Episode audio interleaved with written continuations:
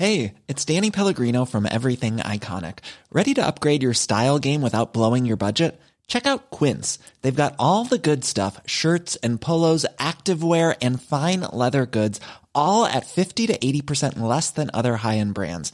And the best part? They're all about safe, ethical, and responsible manufacturing. Get that luxury vibe without the luxury price tag.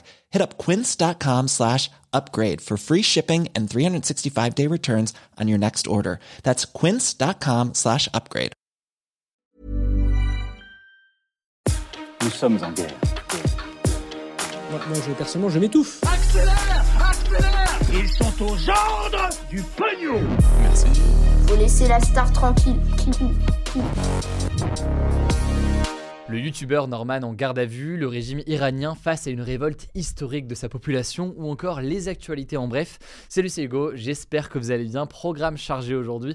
On est parti ensemble donc pour une nouvelle plongée dans l'actualité en une dizaine de minutes. Et on commence d'abord en Iran. Samedi, une décision historique a été prise et elle montre à quel point le gouvernement iranien craint la révolte qui se propage au sein de la population ces derniers jours. C'est le sujet international du week-end et on va donc faire le point aujourd'hui. En fait, samedi, le procureur général d'Iran, qui est l'équivalent du ministre de la Justice euh, en Iran, a annoncé l'abolition de la police des mœurs. Mais alors, de quoi parle-t-on exactement? En fait, cette police des mœurs, c'est une sorte de bras armé de l'État iranien qui a été créé en 2005 avec des agents spéciaux chargés de faire appliquer le code vestimentaire très strict de la République islamique d'Iran.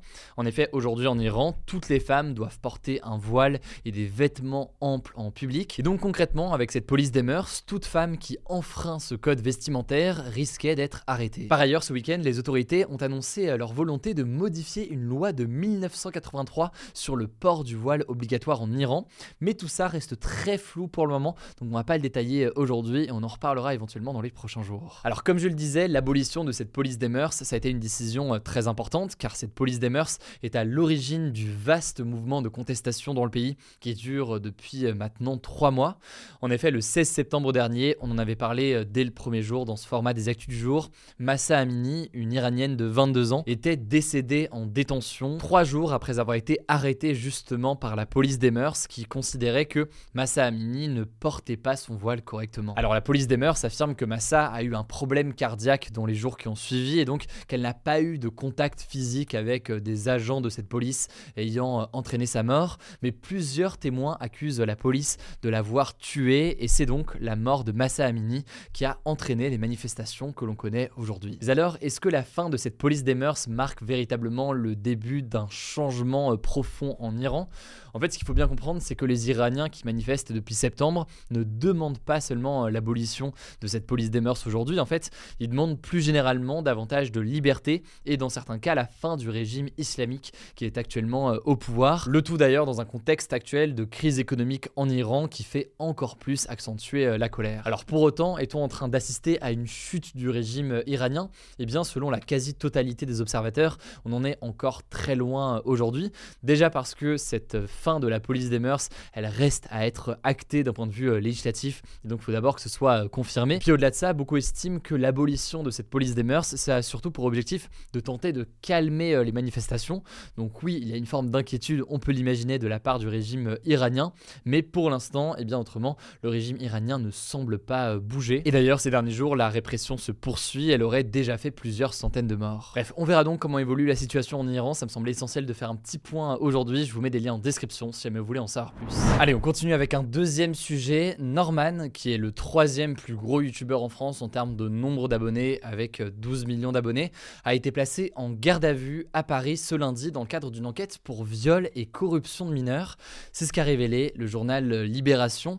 Alors, l'affaire a d'abord éclaté éclaté en août 2018 avec euh, l'émergence d'un hashtag sur Twitter à l'époque, le hashtag balance ton youtubeur. Sur ce hashtag, on retrouvait le témoignage de Maggie Desmarais, une québécoise âgée alors de 16 ans, qui accusait Norman de l'avoir manipulée pour qu'elle lui envoie des photos et vidéos d'elle nue sur Snapchat.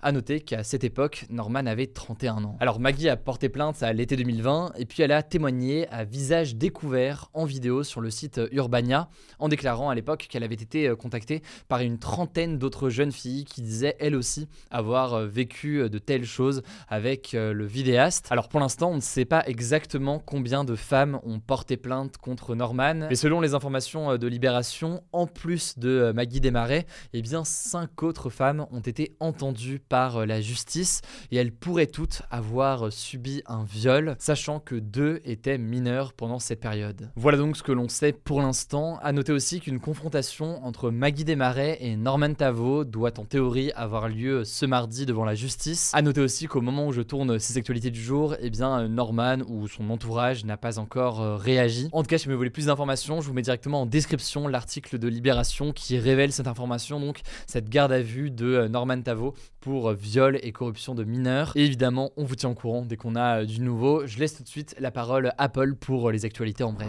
Salut, première info, c'est une nouvelle sanction prise par les pays occidentaux contre la Russie.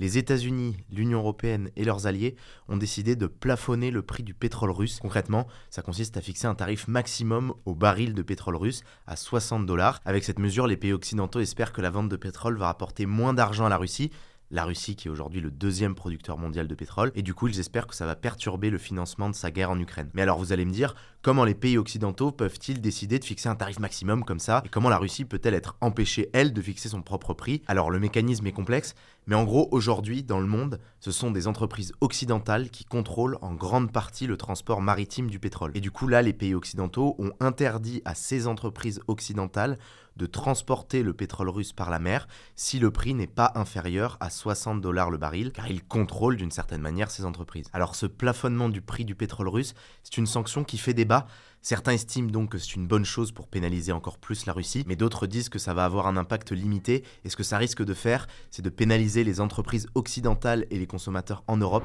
Deuxième info, après cette première info un peu technique, le parti de droite Les Républicains organisait ce week-end un vote interne pour désigner son nouveau président, et alors il y aura un deuxième tour entre le député Éric Ciotti, qui est arrivé en première position avec 43% des voix, et le sénateur Bruno Retailleau. Ce qu'il faut retenir du coup, c'est que ce sont deux candidats qui sont plutôt sur une ligne politique très à droite, et que ce sont deux candidats qui sont sont plutôt contre une alliance avec Emmanuel Macron, alors que d'autres personnalités au sein des Républicains appellent ces temps-ci à faire alliance avec Emmanuel Macron, notamment l'ancien président Nicolas Sarkozy. Ce qu'il faut noter aussi, c'est que l'organisation de cette élection pose question. Le journal du dimanche a en effet expliqué dans un article comment ces journalistes ont réussi à faire voter deux chats lors du vote, parce qu'en fait l'identité des votants n'est pas vérifiée, et les républicains avaient déjà été critiqués pour la même raison l'an dernier lors du vote pour désigner leur candidat à la présidentielle, où cette fois c'est un chien qui avait pu voter. Troisième actu, le ministre de la Santé, François Braun, a lancé ce dimanche un appel solennel à la vaccination contre la grippe et contre le Covid pour les personnes fragiles et pour les personnes en contact avec des personnes fragiles. Il a également fortement conseillé le port du masque dans les transports, tout en précisant que le gouvernement ne voulait pour l'instant pas le rendre obligatoire. Cependant, il a déclaré que ça pourrait finir par arriver si la situation dans les hôpitaux s'aggravait. Mon bras ne tremblera pas s'il faut décider l'obligation du masque. Je suis la situation au jour le jour et les décisions suivront l'évolution de la situation. Autre info, tant qu'on parle de santé, plus de 78 millions d'euros de dons ont été récoltés ce week-end lors du Téléthon. C'est 4,5 millions d'euros de plus qu'en 2021. Le Téléthon, si vous connaissez pas, c'est une initiative qui est organisée chaque année par France Télévisions avec des événements dans plusieurs villes de France. Le but, c'est de récolter des dons pour financer la recherche sur des maladies rares dans le contexte où près de 3 millions de personnes en France sont touchées par des maladies rares. On termine avec une dernière actu, c'est le chiffre du jour, 190 ans. Alors non, c'est pas l'âge d'un votant au Congrès Les Républicains, c'est l'âge de la plus vieille tortue du monde, elle s'appelle Jonathan. Et si je vous en parle aujourd'hui, c'est qu'elle a fêté justement ce week-end son 190e anniversaire. Et à ce titre, cette tortue est tout simplement le plus vieil animal terrestre vivant toute espèce confondue, selon le livre Guinness des records. Elle vit sur l'île britannique de Sainte-Hélène, dans l'océan Atlantique. Pour les passionnés d'histoire, cette île vous dit quelque chose? Et oui, c'est l'île où a été exilé Napoléon entre 1815 et 1821. Mais alors la tortue n'a pas connu Napoléon, puisqu'elle n'est née du coup qu'en 1832 selon les estimations. Allez, on termine avec un flashback du jour, retour dans le passé. Le 5 décembre 2017, le chanteur Johnny Hallyday décédait d'un cancer des poumons à l'âge de 74 ans. C'était une icône évidemment de la chanson française, du rock'n'roll, avec ses 57 ans de carrière et ses innombrables tubes. De nombreuses personnalités lui ont rendu encore aujourd'hui. Et avant de terminer ces actualités du jour, chers auditeurs du podcast, puisque je sais que vous êtes en podcast, mais ça vous arrive aussi d'être de temps en temps sur YouTube, je me permets du coup de vous l'annoncer. On a quand même posté une nouvelle vidéo sur notre chaîne YouTube principale ce dimanche. C'est une interview de l'artiste belge Angèle. Ça s'est passé au Zénith de Lille. En fait, on a littéralement posé euh, un décor avec un grand écran au milieu de la fosse du Zénith de Lille. Et ça a été euh, l'occasion d'échanger avec euh, Angèle sur plein de sujets différents. Sachant que du coup, c'est un format d'interview face cachée, donc c'est le même format que ce qu'on a pu faire avec Pierre Ninet, Bill Gates ou encore les candidats à la présidentielle. Bref, c'est un moment très sympa. Et du coup, pour découvrir l'interview, je vous mets le lien directement en description. Écoutez, je crois que j'ai tout dit. Prenez soin de vous, prenez soin de nos proches. Merci à tous ceux qui suivent ce podcast ces derniers jours. N'hésitez pas d'ailleurs au passage à mettre 5 étoiles, pourquoi pas, sur votre appli de podcast préféré, quelle qu'elle soit, pour nous soutenir. Et je vous dis du coup à demain. Hi, I'm Daniel, founder of Pretty Litter. Did you know cats tend to hide symptoms of sickness and pain? I learned this the hard way after losing my cat, Gingy. So I created Pretty Litter, a health monitoring litter that helps detect early signs of illness by changing colors, saving you money and potentially your cat's life. Pretty Litter is veterinarian developed, and it's the easiest way to keep tabs on your fur baby's health right at home. Go to prettylitter.com and use code ACAST for 20% off your first order and a free cat toy. Terms and conditions apply. See site for details.